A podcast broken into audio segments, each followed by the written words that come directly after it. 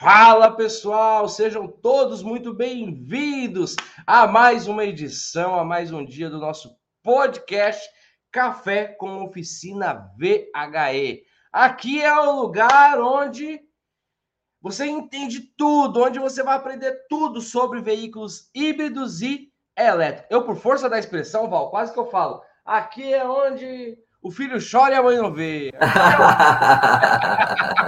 Por força de expressão. Sabe aquela, aquela, aquele ímpeto que quase que. Eu quero saudar todos os nossos amigos que estão aqui, amigos reparadores, amigos profissionais do setor do ramo automotivo, certo? Porque existe um avalanche que está vindo aí, que já chegou, que são os veículos híbridos e elétricos. E não tem tempo, não tem tempo mais para esperar, não dá. Ah, eu vou fazer quando tiver um monte. Eu vou entender de veículo elétrico. Não. Vem para cá com a gente, vem para cá que aqui é bom, porque aqui é maravilhoso mesmo. Aqui você aprende de uma forma descontraída, de uma forma inteligente, de uma forma técnica e principalmente de uma forma segura de entender como funciona o universo, como funciona o mundo de veículos híbridos e elétricos. Muito bom dia, meu querido irmão, professor Val. Muito bom dia. Dá um salve para a galera nessa nossa sexta-feira. Sexta-feira o bicho pega, né?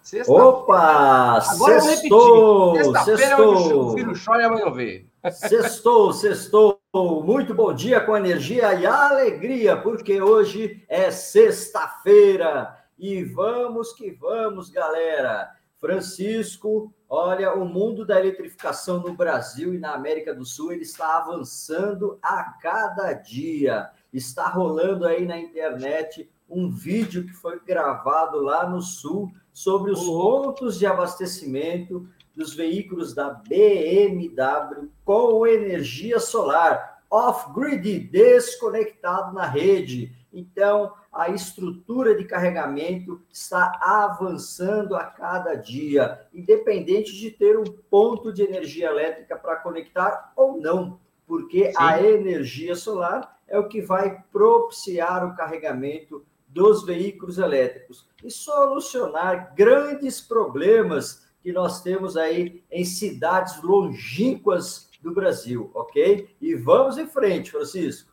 Ótimo, Val. Essas atualizações são maravilhosas, porque toda vez que eu vejo uma informação, né, como a da Wall, como essa que você está passando, como diversas outras que a gente vê, informações atuais, não é não é fake, não é coisa do, do passado, não é nada. É informação atual que está acontecendo agora, né? É, eu acredito que o, o, depois o sistema de globalização ele veio e ele ajudou muitas coisas, né? Ele faz com que. Antigamente a gente contava história e a gente ouvia história e a gente vivia história. Né? Eu lembro sempre disso. Desde a da nossa geração, de, da nossa época de criança, essa geração em específico agora, é, a gente vivia história. Ah, aconteceu isso. Ah, no tempo em que. Ah, quando isso. Agora não. Agora não tem como. A informação é real, ela é full time. A, a, a, acontece uma coisa agora, lá na Europa, lá nos Estados Unidos, já reflete aqui. Então, isso é um sinal de quê? De que todos nós devemos estar atualizados. E hoje, sexta-feira, é um dos dias que eu mais gosto. É o dia do campo de batalha. O que, que é o campo de batalha, Francisco, para quem está chegando agora? Ah, e antes de eu falar do campo, o campo de batalha é onde você vai trazer a sua pergunta do seu dia a dia sobre veículo híbrido ou elétrico. A tua dúvida mesmo. E se chegar um veículo aqui e for assim, assim, assim, assado? E se tiver isso? E se tiver aquilo? Ah, eu vi que aconteceu aquilo. É verdade? É mentira? Como que faz? Então, hoje é sexta-feira e hoje é muito gostoso, que é o dia de campo de batalha. Você traz a sua dúvida sobre o mundo real. Quer dizer, na verdade, tudo é real. Mas você é um dia de pergunta livre, que você pode vir perguntar aqui. E, ó, lembre-se de uma coisa. Não existe pergunta boba, não existe pergunta fraca. Porque às vezes, Val, eu percebi que alguns amigos, principalmente os mais novos, né, que estão chegando para o Pro, eles ficam meio receosos de fazer, será que essa pergunta é muito primária? Será que essa pergunta... Ó, entenda uma coisa, veículo híbrido e elétrico, a gente tem aqui alguns conceitos, o professor Val, segurança e conhecimento, segurança e conhecimento. Segurança não quer demais e conhecimento não quer demais. Ou seja, não existe pergunta. Ah, isso aqui é só uma perguntinha tá bom? Toda pergunta é importante. Então, faça a sua pergunta, faça a sua pergunta. Mas antes da gente começar a nossa rodada de perguntas, eu queria agradecer imensamente, imensamente a todos os prós de todas as turmas, tá? Ontem foi uma avalanche.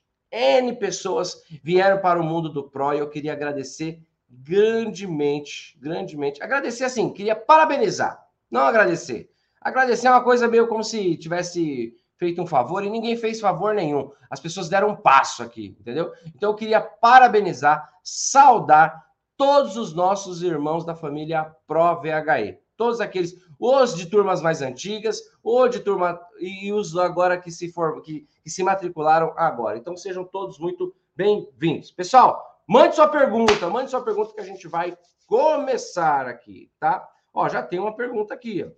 O Jander, deixa eu ver aqui. Ó, Val, vamos lá. A pergunta que não quer calar. Eu gosto que é, toda vez que a gente abre, vem pergunta é, é para vocês verem. É, é, é, como que é. Como é que eu posso falar? Como que o perfil do profissional, do empresário, do empreendedor, do reparador, do, do profissional automotivo, ele tem a necessidade de algumas informações. Se liga.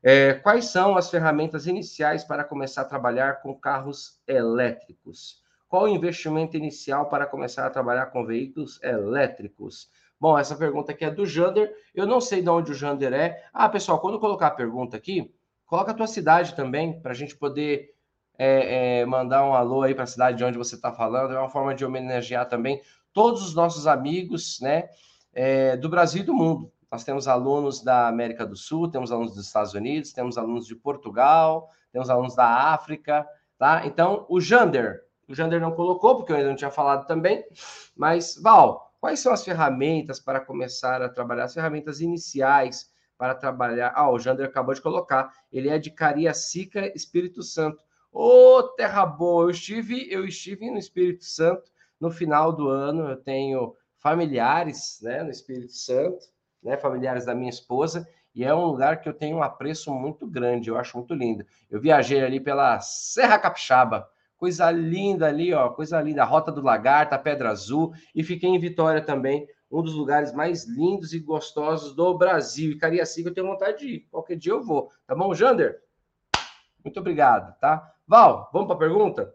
Quais são as ferramentas iniciais para começar a trabalhar com veículo elétrico e qual um investimento prévio para quem vai começar a mexer com veículo, quem vai começar a reparar veículo elétrico?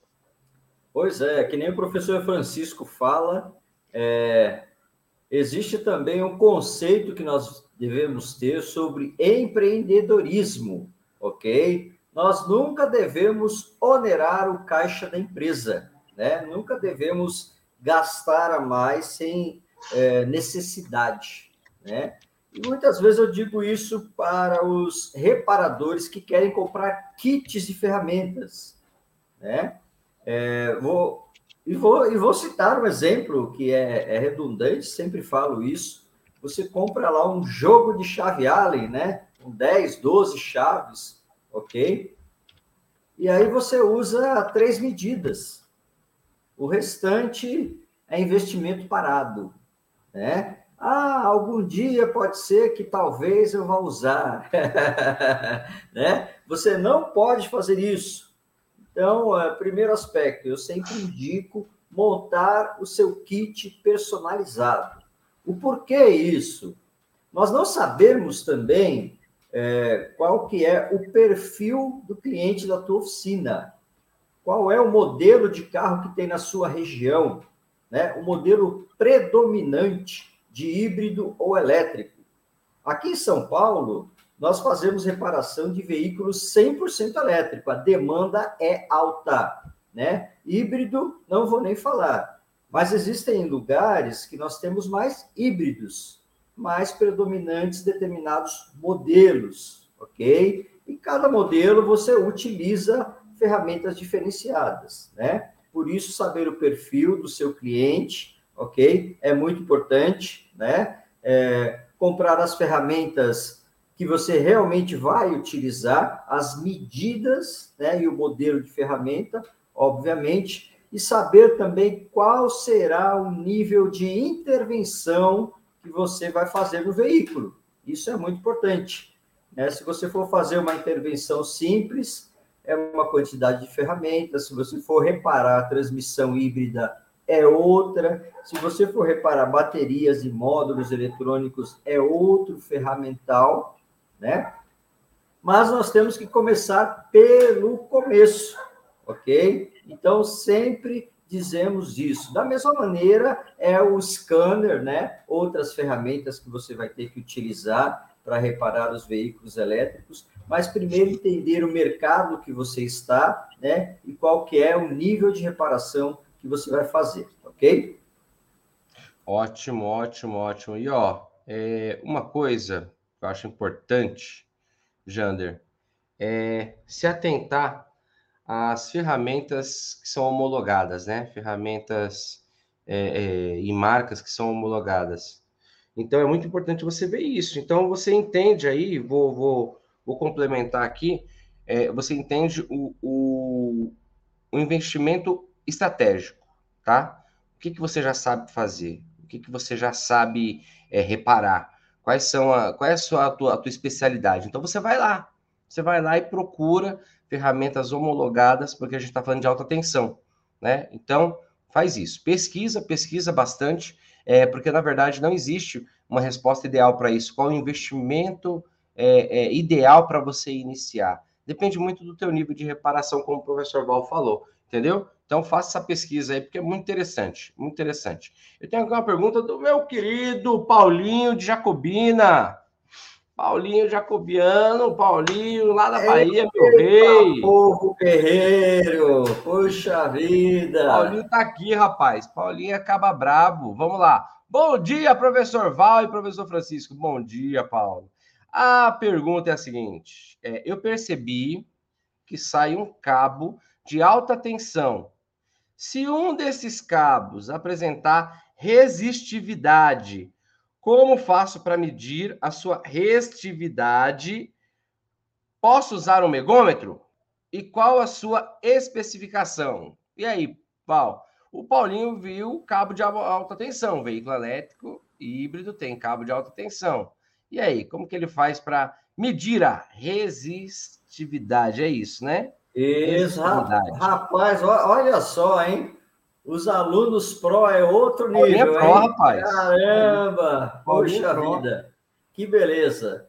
Paulinho, Paulinho, o embaixador de Jacobina. Muito bom, muito bom, muito boa pergunta.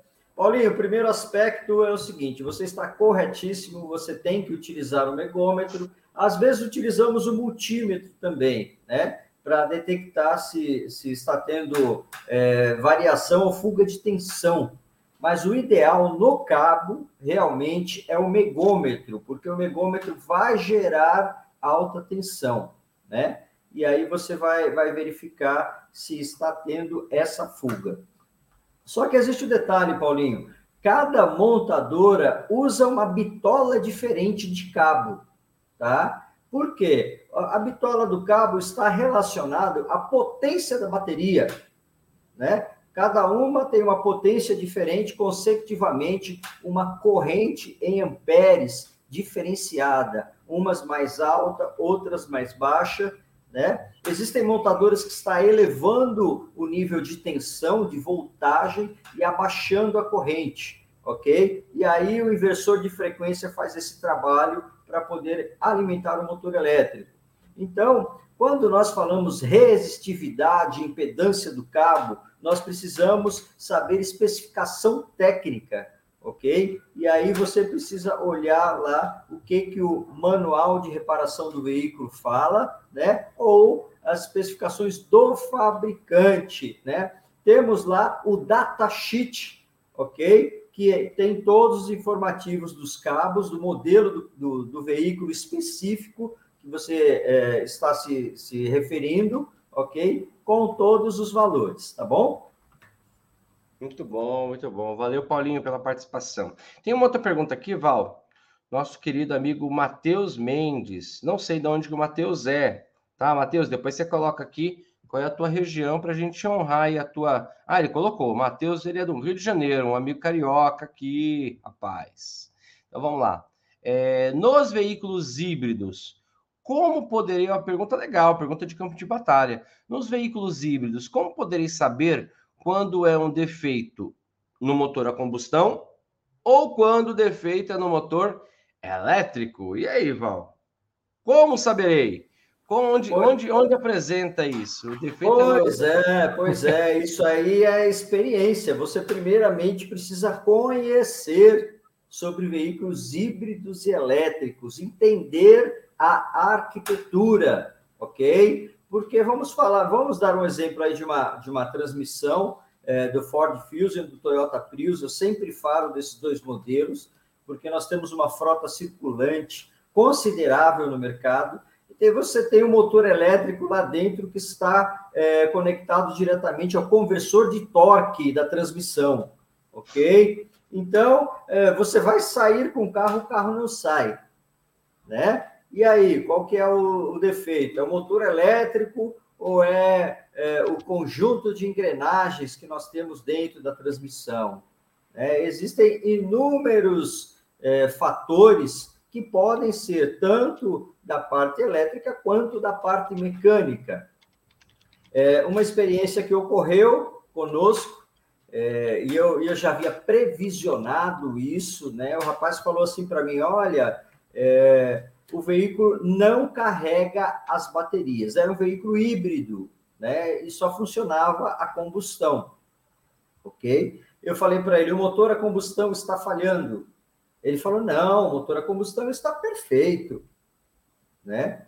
Aí eu falei, cara, eu vou rodar 60 quilômetros até a sua oficina e vou te mostrar o defeito e voltar para casa, porque isso é falha do motor a combustão, né? Mas ele não se contentou, eu fui até a oficina dele, ok? Conectamos o scanner, né? E aí eu mostrei para ele, olha aqui no diagnóstico de falha, né? Houve a falha do motor a combustão, o módulo eletrônico desabilitou o sistema de carregamento para preservar a potência do motor a combustão. Então você tira esses bicos do bico injetor aí, ó, que deve estar tudo cheio de goma, né? Faz a limpeza, calibra, bota de novo, dá um reset que vai funcionar. E é assim, ok? Muito legal, muito legal, muito legal. Deixa eu ver aqui, ó. Alexander, Alexander é pró, ele colocou bom dia, leões! Ah! Aê, Alex! Aê! Aí, aí sim, Quem é pró, cara, a gente já vê de longe aqui, ó. Já vê sim. o rugido de longe dos cabras, rapaz. Aqui não é fraco, não. Ó, legal a pergunta do Alex, Val. É, os, é, os VHE tem algum defeito genérico? Por exemplo, o Toyota Prius. E aí, Val? Toyota Prius ele tem algum defeito genérico? Ele já ele tem algo ali que, que, que é comum, que acontece? Me, me, me responda aí. Vamos entregar o Toyota. Ok, vamos lá. Esse Toyota Prius é um projeto de sucesso no mundo inteiro, né? Eu sempre faço esse comentário, mas também sempre digo que a Toyota deveria ter dado um passo à frente e ter lançado o Prius Plug-in, né, Flex aqui no Brasil, infelizmente não fez, né? Essa até a tecnologia plug-in eles têm há, há muito tempo, ok?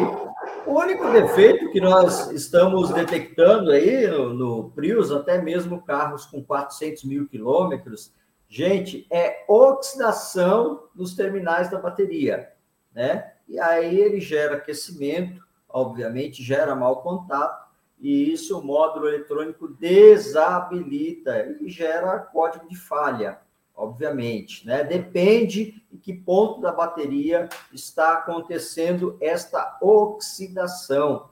Né? Então, isso aí é um defeito mais, mais característico, ou como nós falamos no mundo da reparação, está zinabrado, né? está com zinabre lá, aquela oxidação verde, ok? Aquela reação química verde.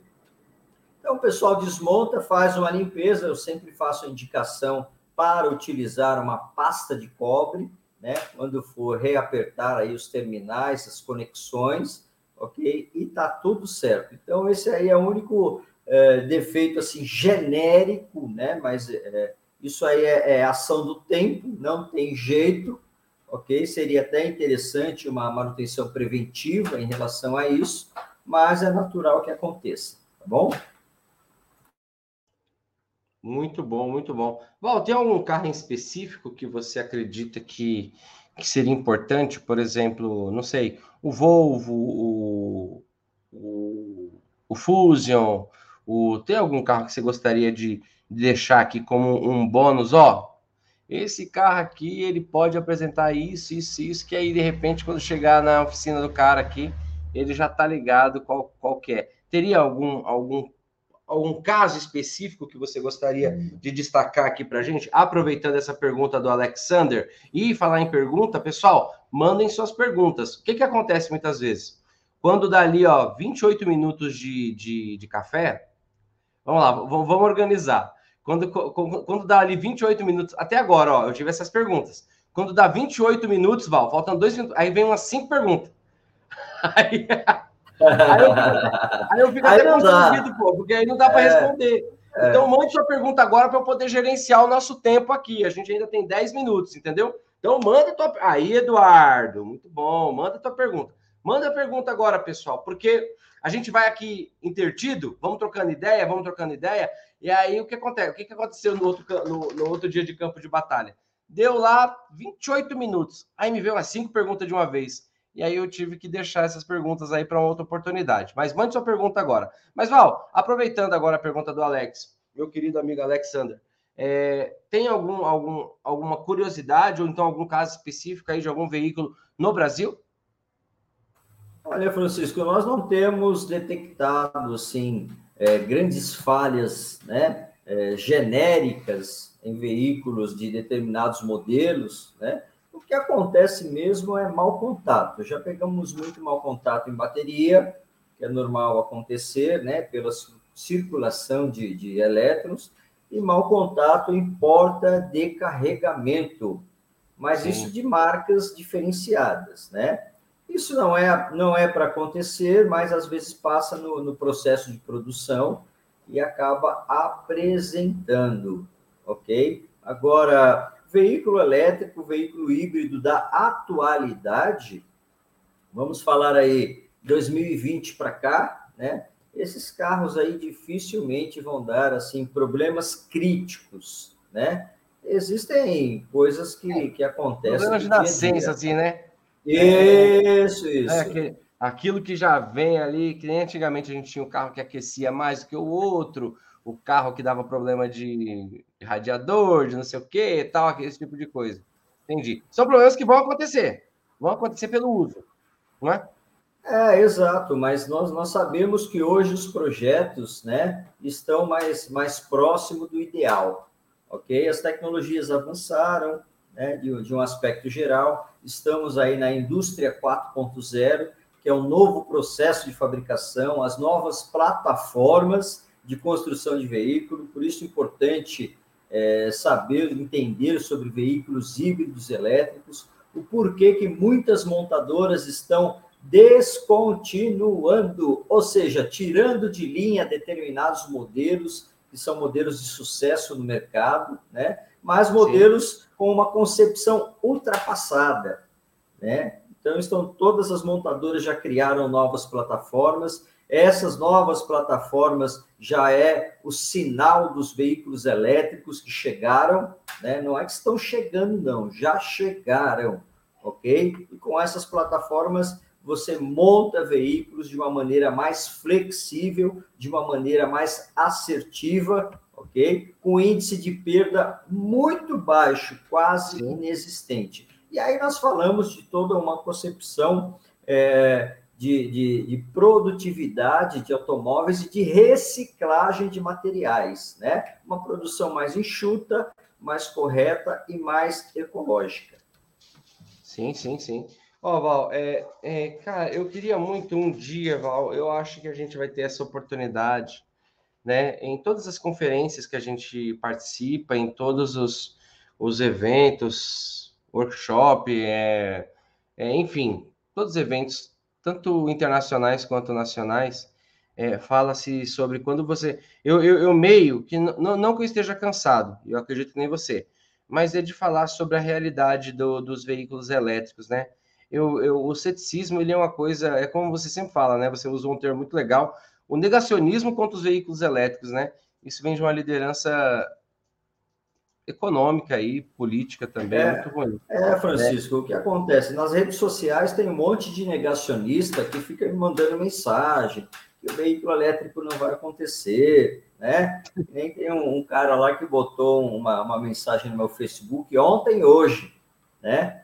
Falando, ah, as baterias é, não dão reciclagem, poluem o planeta, né? Aí eu respondi o seguinte para ele, falei, olha, eu gostaria que você dissesse isso, né, para todas as montadoras, para o presidente dos Estados Unidos, para a União Europeia, para os, o presidente da Alemanha, da Suíça e da China. Eu acho que eles não sabem disso. É, é cara, é, é, sabe por quê? Então, é, é, esse é o achismo, né? Eu falei para ele: você está supondo coisa que é, não, não, estamos mais discutindo se vai para frente ou não. Já está aí. Total. Ok? Total. Já está aí. Já é houve mesmo. a transição, o mercado está acelerado. Né? Agora, a opinião pessoal nossa é completamente diferente dos especialistas. É né? O que nós falamos aqui, Francisco, né, nós replicamos informação dos especialistas e do que está acontecendo no mundo. Estamos conectados com as montadoras nas suas matrizes de origem.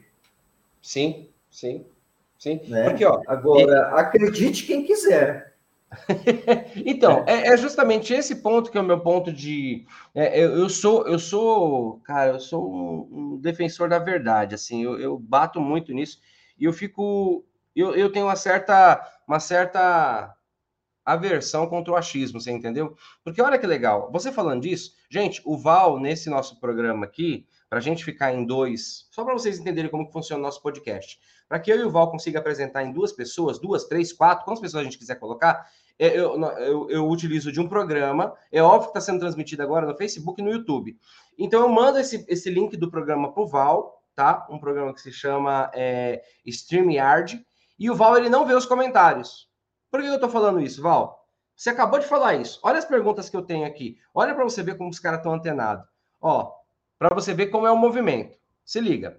O Sam Pires EcoSust, que está sempre aqui com a gente, muito legal, tá? Ele colocou: qual será o destino dos packs de bateria quando chegar o fim da vida útil? Você acabou de falar mais ou menos isso, Val. De uma forma prática, qual será o destino dos packs de bateria? E parabéns pela pergunta, meu amigo. Vamos lá.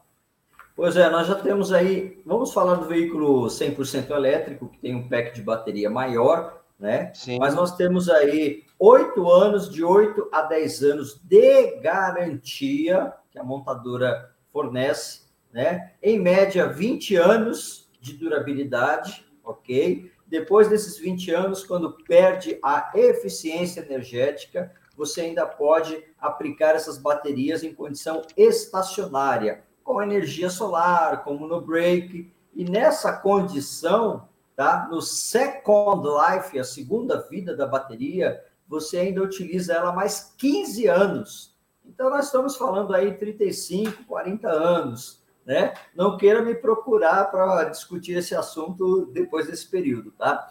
É... Então, nós já temos todos esses programas de reciclagem. Se vocês fizerem a, a, pesquisa na internet, vocês vão ver, vão achar aí os programas de reciclagem da Volkswagen, da GM, da Tesla, da Nissan, das grandes marcas que estão aí na, na vanguarda da tecnologia, ok? Então, eles são responsáveis, né, para a reciclagem dessas baterias e eles já construíram complexo fabril né, para fazer apenas reciclagem de baterias. Existe um acordo assinado quando a empresa produz o veículo elétrico, ela é responsável pelo descarte ideal dessas baterias. Quando você vai substituir a bateria, você só compra a bateria velha, aliás, você só compra a bateria nova entregando a bateria velha. E existe a rastreabilidade, ok? Não apenas do pack todo, como de célula por célula, tá bom? Muito legal. Ó, mais uma pergunta nesse sentido também. Não no sentido de, da bateria, mas no sentido da, da, do movimento. Se liga. O Rômulo Bento, não sei de onde o Rômulo é. Rômulo, seja bem-vindo, querido. É, as motos elétricas, scooters, estão praticamente o mesmo preço de uma Honda 160 cilindrada, acho que é isso, 160, tá? É, quando teremos essa paridade nos veículos? Eu sei, mas eu vou deixar você responder, Val. E aí, quando teremos essa paridade, né? Eu, eu acho, Val, eu tenho a sensação de que, como você fala, tudo passa muito rápido no mundo de veículos. Sim, eu tenho a sensação de que a data oficial que a gente tem, eu acredito que ela vai ser alterada aí em pouco tempo. Eu acho que ela vai baixar. Mas fala aí, Val, qual é a data pré-anunciada para essa paridade? Pois é, Francisco, você tem razão, porque todas as metas e objetivos em relação à transição de frotas de veículos elétricos, elas foram reduzidas, né? Sim. O objetivo era 2030, né? Muitos países falavam de 2030, teremos aí é, a inserção dos veículos híbridos elétricos no, no, no mercado, aí caiu para 2028, ok? muitos países já declararam o fim do motor a combustão, né? E já é, encerraram seus investimentos em tecnologia é, para motores a combustão. Ok. De 2028 caiu agora para 2025. Então, segundo os especialistas, né, o veículo elétrico terá o mesmo preço que o veículo a combustão em 2025. Em 2027, o veículo elétrico será mais barato que o veículo a combustão, ok? E, e, e eu tenho a suspeita de que novos modelos mais populares irão aparecer. Uma Opa, pergunta eles, eles já estão aí, viu, Francisco? Já estão, né? Já estão aí, já estão aí, sendo Então, igual aconteceu com as motos, vai acontecer o mais rápido que a gente imagina. Isso, é, isso, isso. É, é, um, é impressionante, cara, é muito rápido, é muito rápido, é muito rápido. Olha essa pergunta do meu querido Jefferson, meu querido Jefferson Roberto do Recife. Fala, meu irmão, tudo bem? Então, vamos lá. Minha pergunta é sobre segurança dos VHE. Exemplo, Olha que pergunta de campo de batalha, velho. O Jefferson é fraco, não, hein? Todos aqui. Ah, o, o meu amigo da Sam Pires Eco Sushi é o Sidney, pô. O Sidney Pires, de Guapimirim, eu acho, do Rio de Janeiro. Então vamos lá. Meu querido Jefferson é de Recife, terra boa demais. É, a minha pergunta é sobre segurança dos VHE. Exemplo, quando na oficina estiver a, o VHE na manutenção e o proprietário estiver com a chave, de repente pode haver uma descarga no reparador, pois as chaves ligam o carro por aproximação, exemplo do Zoe. E aí, Val, pode acontecer isso? O proprietário levou o carro e ficou lá brincando com a chave, apertando, achando que era um controle remoto, achando que era um videogame, e aí o reparador tá lá na manutenção, e aí o engraçadão vai lá e liga o carro. Pode ocorrer, Val? É um risco isso aí? Boa pergunta, hein? Gostei. Olha lá que interessante, hein, Francisco? E nós fizemos lá o, o processo de desconexão de alta tensão no Zoe, não é, Francisco? Fizemos aí essa, essa desconexão e no LIF também, obviamente, no LIF foi gravado, gravamos aí uma matéria para vocês, né? Primeiramente, precisa conhecer o processo, protocolo e procedimento, sempre trabalhar com segurança, né? Então, você precisa fazer a desconexão do circuito de alta tensão. Esse é o primeiro aspecto, né? Quais são as determinações da montadora para você fazer qualquer intervenção no carro, né? Obviamente que nós temos aí critérios diferentes que as montadoras usam e nós precisamos entender esses critérios, ok? E é, a partir do momento que você pôs o carro em modo de manutenção, desconectou a alta tensão, esquece, aí não funciona mais, ok? Muito bom, muito bom, muito bom. Vamos lá, vamos responder mais umas perguntas. Hoje é campo de batalha, então acho legal aqui. Vamos lá. Uh, só, só Márcio... que eu lembrei do Zebetio, hein? O quê? o Zebete, o Zebete. Só os fortes lembrarão do Zebete. Só os fortes lembrarão, hein? Okay. Só os fortes ou os mais velhinhos, né, Val? É, por aí, é por aí. Vamos lá. Ó, o Márcio, meu querido Márcio Salvador, o único reparador de Peugeot da, da Zona Leste de São Paulo. É, Val, o carro híbrido não usa mais alternador? Quem carrega a bateria de 12 volts? Aí, a pergunta do Márcio. Carro híbrido, Val, não, não usa mais alternador ou usa? E quem carrega a bateria de 12 volts?